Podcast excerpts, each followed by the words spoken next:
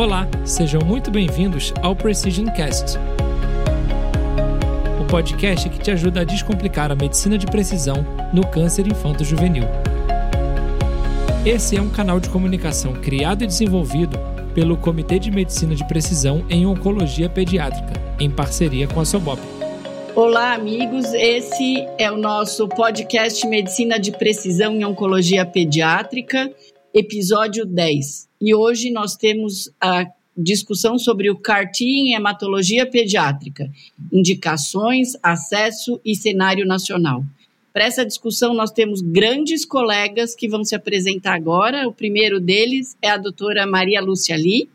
Pois não, Lúcia? Olá a todos, é um prazer estar aqui com vocês. Espero que nós tenhamos aqui um excelente programa, porque estamos entre amigos. Eu sou Maria Lúcia Lee, hematologista pediátrica, atual coordenadora da hematologia pediátrica da Beneficência Portuguesa e uma das coordenadoras do Grupo Brasileiro de Tratamento da Leucemia Linfóide Aguda Infantil, juntamente com a minha amiga Diana Seber e a McNeide Mendes. Grande doutor Rodrigo Calado. Bom dia, obrigado pelo convite, é um prazer estar aqui.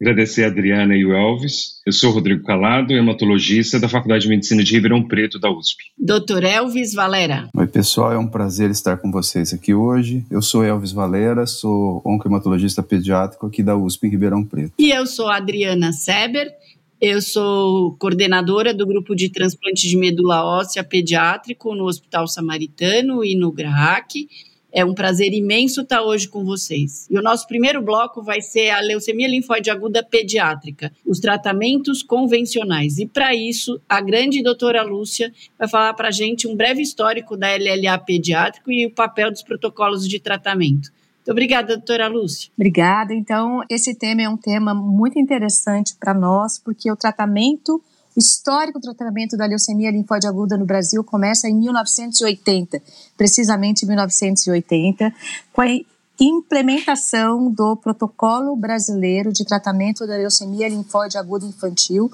o GBTLI, que foi trazido até nós pela doutora Silvia Regina Brandalize, doutor Valdir Pereira e doutor Vicente Odono. E a partir daí o Brasil começa a ter contato com o, o impacto de um protocolo cooperativo prospectivo no tratamento de um câncer infantil. E desde lá, vários estudos sucessivos foram realizados dentro do GBTLI e o que nos trouxe de experiência foi que trabalhar com protocolos cooperativos, além do infinito impacto que existe nos resultados para os pacientes, tem um grande papel de que no Brasil nós possamos, de uma forma conjunta, discutir os nossos próprios problemas, que nós possamos identificar as nossas dificuldades em relação aos nossos acessos a diagnósticos e principalmente complicações relacionadas ao tratamento. Então, dentro do histórico do tratamento, nós sabemos que a leucemia linfóide aguda saiu lá de 1960 para chances de curas inferiores a 10%, e nós chegamos hoje, em pleno século 21,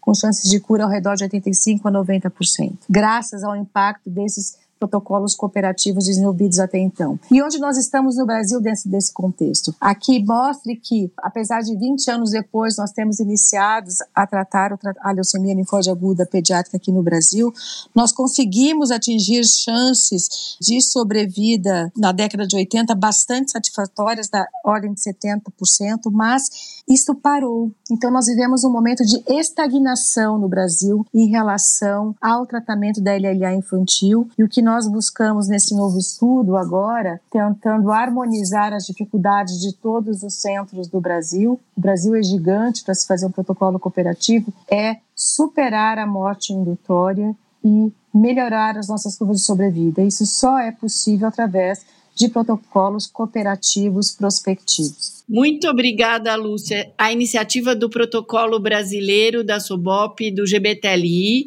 junto com a doutora McNeide Liz, é uma iniciativa maravilhosa. A gente só tem que agradecer vocês. Às vezes, tudo que a gente faz não dá certo e a leucemia, apesar de um tratamento ótimo, pode voltar. E aí a gente sabe que o que oferece chance de cura para os pacientes vai ser a reindução e aí é muito importante que a doença vá toda embora para que se consiga fazer um transplante de medula óssea em segunda remissão. A gente sabe que existem recidivas precoces, que são muito, muito alto risco e que nessas a imunoterapia, como o doutor Elvis vai falar para a gente, vai ter um papel muito importante.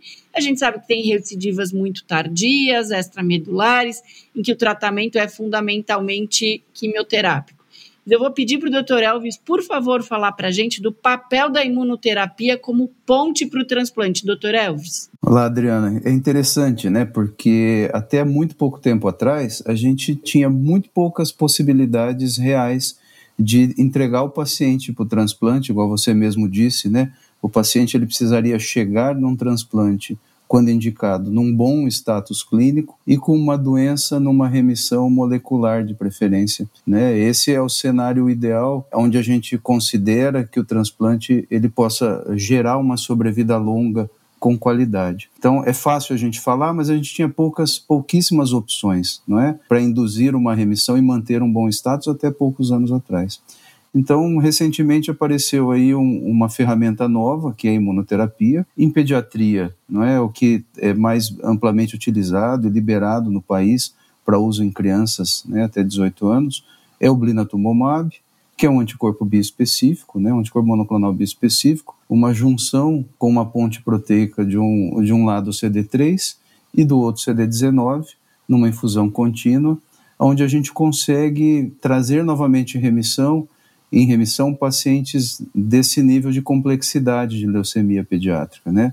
onde muitas vezes apresentaram uma recidiva precoce da doença ou muito precoce, bastante tolerável.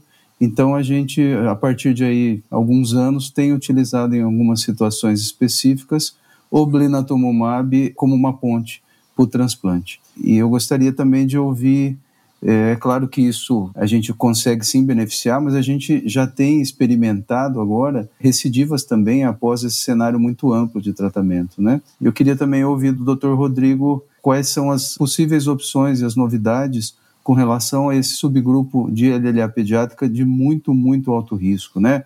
Quer sejam esses pacientes refratários primários ou recidivados pós-TMO e após diversas terapias que a gente tem disponível na prática clínica. Rodrigo, se você puder comentar. Claro. Bom, a gente ainda está começando a aprender os dados de células TK para leucemias e linfomas, mas os dados são extremamente promissores e encorajadores. Para poder ser relativamente breve, se a gente for olhar os dados mais recentes do estudo de extensão do Eliana, que é do TISA, para a LLA, de tanto de pediátrica quanto de adultos jovens, que, de, de, pacientes que tinham LLA refratária ou recidivada precoce, a indução da remissão nesse grupo de pacientes que receberam já dois, três ou mais tratamentos é, prévios foi de mais de 80%. Isso no estudo inicial do Eliana, e na atualização esses números se mantiveram acima de 80% de indução da remissão. Além disso, Elvis, a sobrevida geral em três anos foi de cerca de 65%, mais ou menos dois terços dos pacientes se mantiveram em três anos com sobrevida geral, e 50% aproximadamente de sobrevida livre de eventos e de recaída, livre de recaída. Então, para um grupo com um prognóstico tão restrito, esses números são bastante impressionantes. A gente ainda consegue definir pouco quem são aqueles pacientes que têm mais chance de entrar em remissão, de responder bem ao CAR no longo prazo, e aqueles que talvez vão precisar de alguma outra terapia subsequente. Analisar como que isso funciona, identificar esses pacientes agora, é um papel fundamental para saber quem vai necessitar de mais tratamento e de menos tratamento. Nossa, então para quem está ouvindo a gente, é uma nova medicina que está se abrindo, né? Pacientes com doença refratária, que não responde a nada, recidivas pós-transplantes, a gente tem um remédio, na verdade, né? Então, nós vamos falar agora do CAR-T-cell, e o doutor Rodrigo falou para a gente do Tisagenlecleucel, o Tisacel, que tem um estudo que, na verdade, não é um acrônimo, eu descobri, é um nome que deram para o estudo tal do Eliana, que é como fazer esse, essa medicação, a terapia gênica dessas células autólogas no mundo todo, em todos os continentes. Isso é uma coisa maravilhosa. E a doutora Lúcia vai falar para a gente quais são as indicações do carticel em terapia. Doutora Lúcia, por favor. Então, Adriana, eu acho que o Elvis e o Rodrigo falaram uma coisa muito interessante. Nós estamos vivendo uma mudança de paradigma no tratamento atual da leucemia linfóide aguda. Eu acho que essa é a grande. Uh, grande cenário atual. Então, dentro das indicações, o Rodrigo falou muito bem, a gente não sabe ainda qual é o espectro total de quais os pacientes que vão se beneficiar desse novo momento, mas nesse momento, no Brasil principalmente, nós vamos ter acesso a uma das modalidades de CAR, né?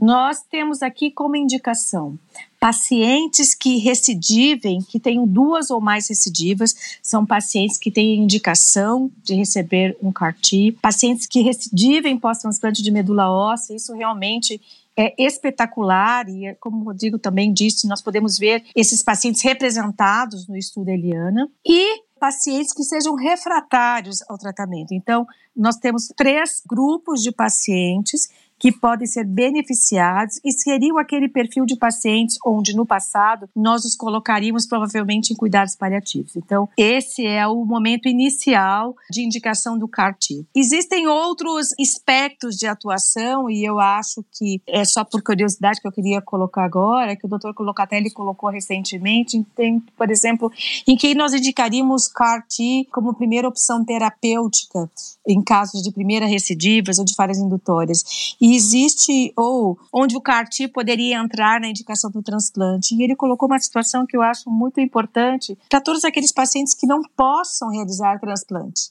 Né? É, mas isso é uma coisa para o futuro que a gente não vai conversar agora. As três indicações que nós temos no momento são essas. Muito obrigada, doutora Lúcia. Perfeito. E a gente tem que lembrar também das recidivas pós transplante de medula, né? Que é o que a gente faz. E quando a leucemia volta pós transplante de medula, o oncopediatra sempre teve na cabeça deixar o paciente em cuidados paliativos. E hoje a gente sabe que existe a opção do carticel para as recidivas pós-transplante. Mas falando em carticel, a gente precisa da ajuda do Dr. Rodrigo, por favor, para explicar para a gente como que é feito esse carticel, Rodrigo, por favor. Tá certo.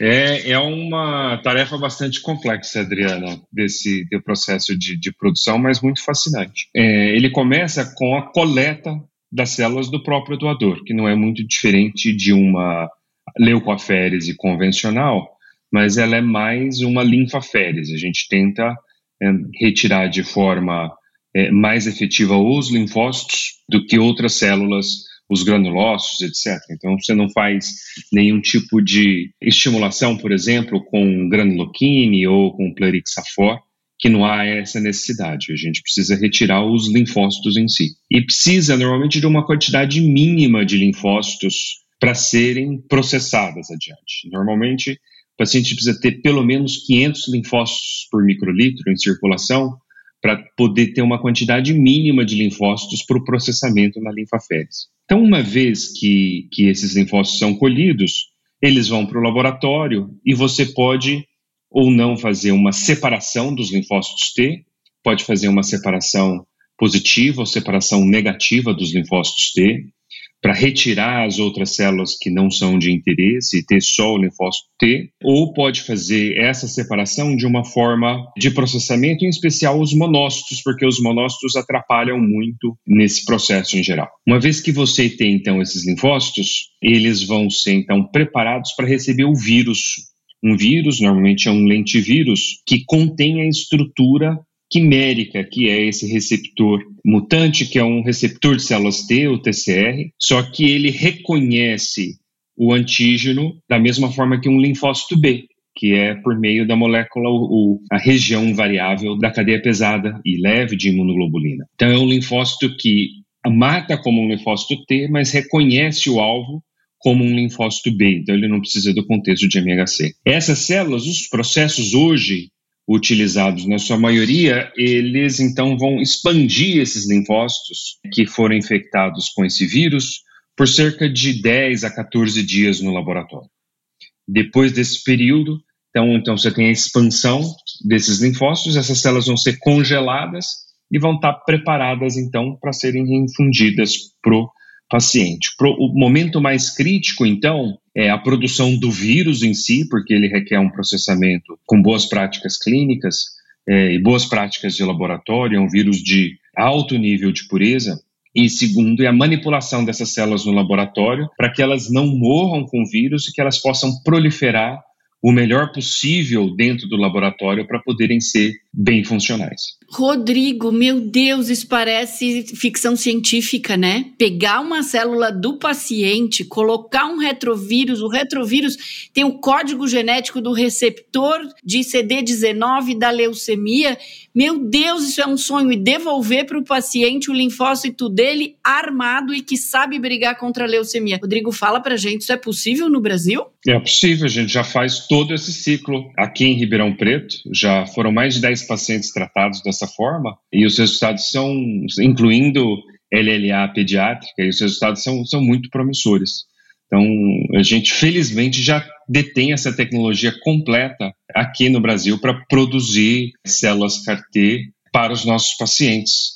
Eu espero que a gente consiga fazer isso numa escala industrial muito rapidamente, porque você pode imaginar que não é, não é trivial o preço, você precisa também de uma grande quantidade de pessoas no laboratório muito especializadas e treinadas para fazer cada uma dessas etapas do processo e, é, obviamente, que precisa de cada um desses produtos serem registrados junto à Anvisa.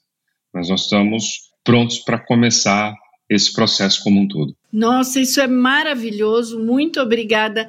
Doutor Elvis, conta pra gente como que a gente faz o paciente ficar bem entre o momento da férias e até o CAR-T ficar pronto, como que a gente consegue manter esse paciente bem e sem explodir da leucemia, a tal da ponte, né? Explica pra gente, por favor. Pois é, né, Adriana? Nós também na pediatria estamos numa curva de aprendizado, não é? Porque também nós estamos vivendo algumas mudanças de paradigma com relação ao que a gente espera daquele paciente ou da forma que a gente gostaria que aquele paciente se comportasse a sua doença para cada um dos procedimentos, não é? Então, fazendo um paralelo do que nós conversamos anteriormente, para entregar para você, né, Adriana, para o transplante, a gente tem que entregar num status excelente e numa doença residual mínima negativa. Esse é o cenário para uma LLA, o cenário melhor possível, né, pensando no transplante. Pensando especificamente no CAR-T, muda-se um pouco. O status clínico tem que continuar excelente, mas a doença, ela não necessariamente precisa estar em remissão. Ela precisa sim estar controlada no menor nível possível que a gente possa conseguir, mantendo o melhor status clínico. Então, existem vários, eh, vários protocolos diferentes de terapias de ponte, não é? E também eh, esse é um aprendizado que tem mostrado que não é um protocolo único que vai ser aplicável a todos, não é? Então, vai depender muito da, da carga de doença que esse paciente tem naquele momento, do que ele já foi exposto previamente aos esquemas quimioterápicos convencionais em pediatria. Então, vai variar desde tratamentos bem leves, não é? Com é, 6 mercapurina, como se fossem manutenções nesse período de janela, a tratamentos mais intensos, incluindo medicamentos mais intensos. E claro que sendo reavaliado durante esse caminho. Então, isso que o Dr. Rodrigo falou, né, esse processo, ele é um processo de manufatura individual e os tempos, obviamente, a gente tem uma janela esperada, mas eles também são individuais, porque dependem de um processo biológico que nem todas as variáveis são controladas, né, 100%. É, então, sei lá, a gente pode falar aí de seis semanas, de quatro semanas, em cenários. Então, é, é um tempo, se vocês forem pensar numa leucemia nessa monta, não é? que foi exposta a tanto tratamento prévio, a, a tratamentos às vezes intensos como transplantes, é, radioterapia corpórea total em transplante, não é um paciente fácil de se manter com esse objetivo de entregar no momento da infusão uma doença controlada no nível mais baixo possível e num paciente bem clinicamente. Então, também nós estamos aprendendo com base nas experiências internacionais, Adriana. Muito obrigada, Elvis. E quando a gente pensa no CAR-T, terapia celular, a gente tem que lembrar que, infelizmente, o paciente vai perder o cabelo, né? Porque precisa fazer quimioterapia, a tal da linfodepleção, antes de infundir o CAR-T para o linfócito do paciente não brigar contra o CAR-T. Então, infelizmente, vai ter a fludarabina, ciclofosfamida, que são quimioterápicos que são muito comuns e fáceis de fazer, mas que, infelizmente, vai fazer cair o cabelo de novo do paciente. Mas a gente tem que lembrar Isso é muito importante. Mas aí vai chegar o dia de infundir nosso carticel. E aí conta pra gente, doutor Elvis, o que que acontece, o que que a gente tem que esperar? Olha, Adriana, a gente tem que estar preparado para tudo, né? A gente tem que esperar pelo melhor, mas preparado para tudo. Então, a ideia, né, é, e o que tem sido feito no Brasil e na maioria dos protocolos é que isso seja feito em regime de internação obrigatório, eventualmente em ambientes de terapia intensiva, onde a gente que não é obrigatório, mas em pediatria tem sido preconizado para a gente poder estar tá mais preparado para esses efeitos adversos, não é? A infusão em si é uma infusão simples, não é? Num catéter numa linha central do produto autólogo modificado e a partir daí então se dá dá-se início a, um, a, uma observação muito próxima do, do paciente, pensando nesse momento mais agudo em pelo menos duas, dois grandes grupos de complicação, não é? Um grupo de complicação relacionado à inflamação exacerbada e incontrolável, não é? Que é uma, é uma liberação de citocinas que pode acontecer de uma maneira aguda e nos primeiros dias. Essa liberação de citocina tem vários fatores que podem predizer o risco de liberação ou não, mas que são questões muito mais técnicas. Então, do ponto de vista prático, a gente tem que estar preparado para isso. Tem que estar preparado para reconhecer, primeiramente. Então, a febre, às vezes, é um parâmetro muito frequente desse processo inicial. Sempre dá aquela confusão num paciente pós-transplante: isso é infecção, isso não é. A gente peca pelo excesso, a gente considera e tem níveis de gradação para isso, a febre mais outras alterações, apontando mais para a liberação de citocina, especialmente as alterações pensando na questão cardiocirculatória, no choque. E aí existem pequenos extintores, não é? Desse processo de inflamação muito intensa. Um extintor muito bom e que a gente usa com muita parcimônia após o CAR é o corticoide, né? Porque a gente também não quer atrapalhar esse enxerto.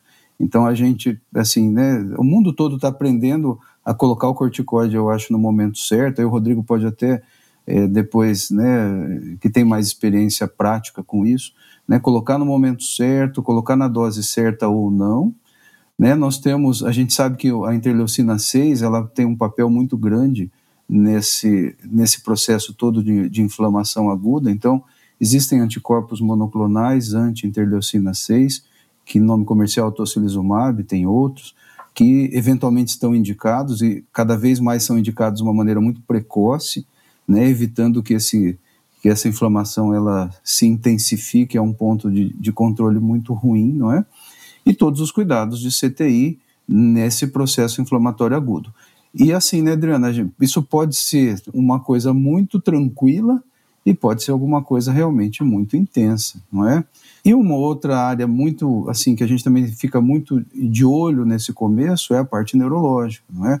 Então a gente sabe que esses pacientes podem ter alterações neurológicas importantes.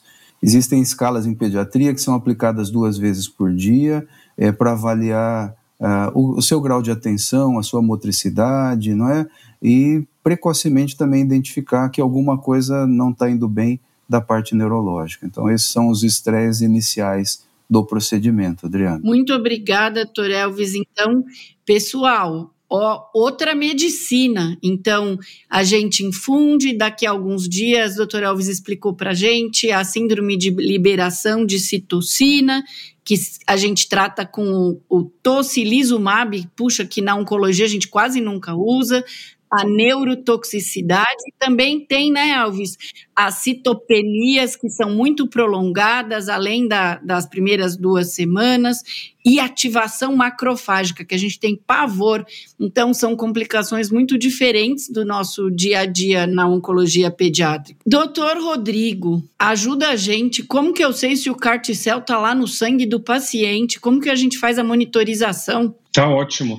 Tem algumas formas de você monitorar, Adriana, que pode ser no próprio sangue, ou nos casos especificamente de LLA, na medula óssea, ou se tiver invasão do sistema nervoso central, até no próprio líquor. Você pode tentar identificar. A forma mais simples e que nós hematologistas, tanto adulto quanto pediátricos, somos bem familiarizados é com a citometria de fluxo. Então, existem anticorpos específicos que reconhecem o CAR no linfócito T, então você marca junto com o CD3 para poder monitorar, da mesma forma como a gente faz DRM, né, doença residual mensurável, você pode monitorar no sangue ou se tiver interesse na medula óssea, é, o CAR. Normalmente no sangue a gente consegue ter uma boa informação a respeito disso. E esse monitoramento ele é importante por algumas razões.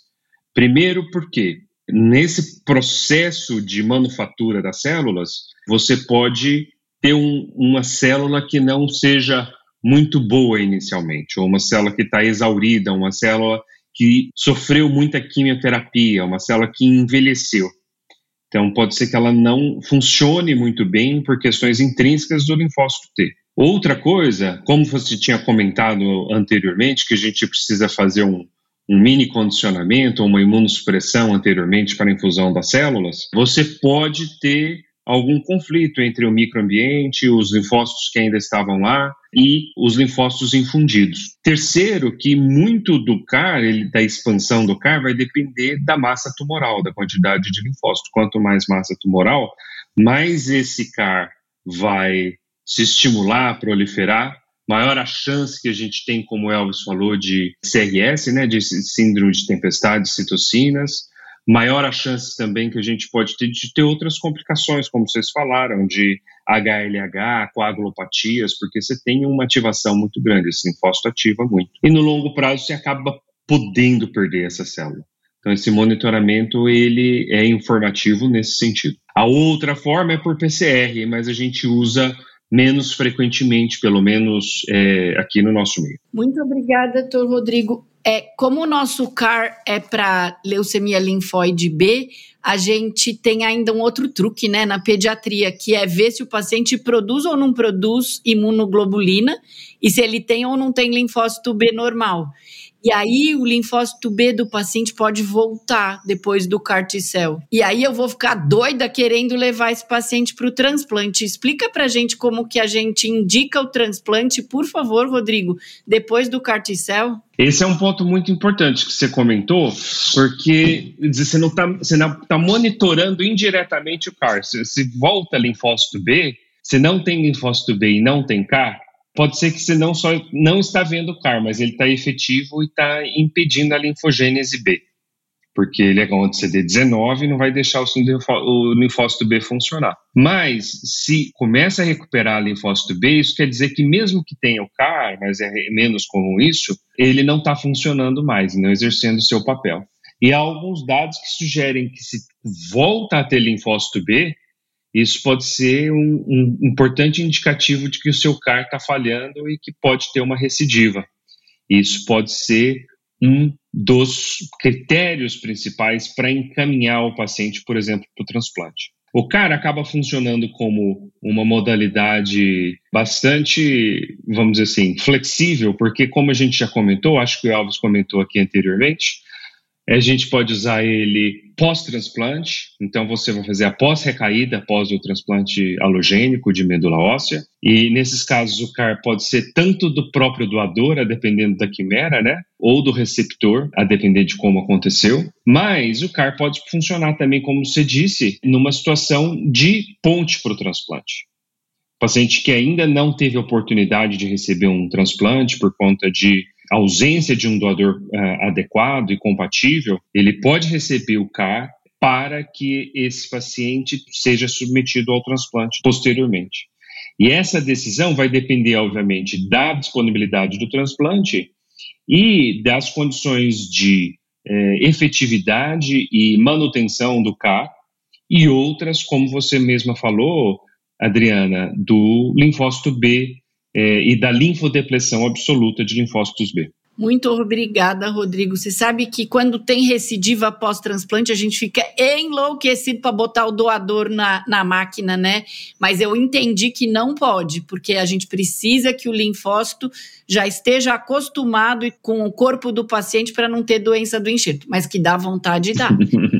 Conta pra gente se a gente vai finalmente ter carticel fabricado no Brasil, no Butantan, na USP. Conta pra gente desse projeto tão legal, Rodrigo, por favor. Tá certo. A gente tem um consórcio que é entre é, a Universidade de São Paulo, entre as suas duas faculdades de medicina, né, aqui em Ribeirão Preto, em São Paulo, o Instituto Butantan e o Hemocentro de Ribeirão Preto. Então foram construídas duas fábricas de células, verdadeiramente falando, para produção de células CAR e para outros tipos de células também para terapias celulares avançadas. Essas fábricas é de São Paulo, ela está é, na fase de qualificação agora, junto à Visa, e a de Ribeirão Preto deve entrar nessa fase final agora em janeiro. Junto com isso, nós estamos agora já conversando e trabalhando junto à Anvisa para submissão do estudo clínico para esse vetor, o vetor RP, o vetor de que nós dispomos, é justamente para iniciar um estudo clínico com objetivo em última análise de registro. O objetivo desse esforço, que é patrocinado pelo governo do estado de São Paulo, é justamente para a gente poder fornecer aos pacientes, em especial aos pacientes do SUS, esse tipo de tratamento. Porque a gente, vocês falaram bastante aí de diversas toxicidades e efeitos colaterais, mas existe uma toxicidade financeira também desses tratamentos, que ela é muito impeditiva. É, então, o nosso objetivo é poder fazer com que isso seja disponível para os pacientes que necessitem desse tipo de tratamento. Muito obrigada, Rodrigo. A gente está esperando ansiosamente por esse momento. Nossa, vai ser muito bom poder levar o Carticel para os nossos pacientes, para nossas crianças, né? Mas para todos os pacientes. Doutor Elvis, ajuda a gente a fechar, por favor. Olha, é, é com pesar que eu vou fechar essa sessão. Eu realmente espero que vocês tenham aproveitado da mesma forma que nós aproveitamos aqui, nós quatro. Foi realmente um podcast muito instrutivo de informações muito novas, muito recentes. E é um prazer estar aqui com todos os meus colegas falando de um tema que é um tema tão de ponta e inovador. Eu gostaria então de agradecer a todos que estão é, em casa pela audiência, convidando a ouvir esse episódio e aos episódios anteriores também do Precision Cast. E vamos nisso. Até a próxima, então, até o mês que vem, com algum tema diferente. Um abraço a todos. Muito obrigado, pessoal. Muito obrigado. Esse foi o Precision Cast. Se você gostou, compartilhe e ouça mais episódios na sua plataforma de podcast preferida.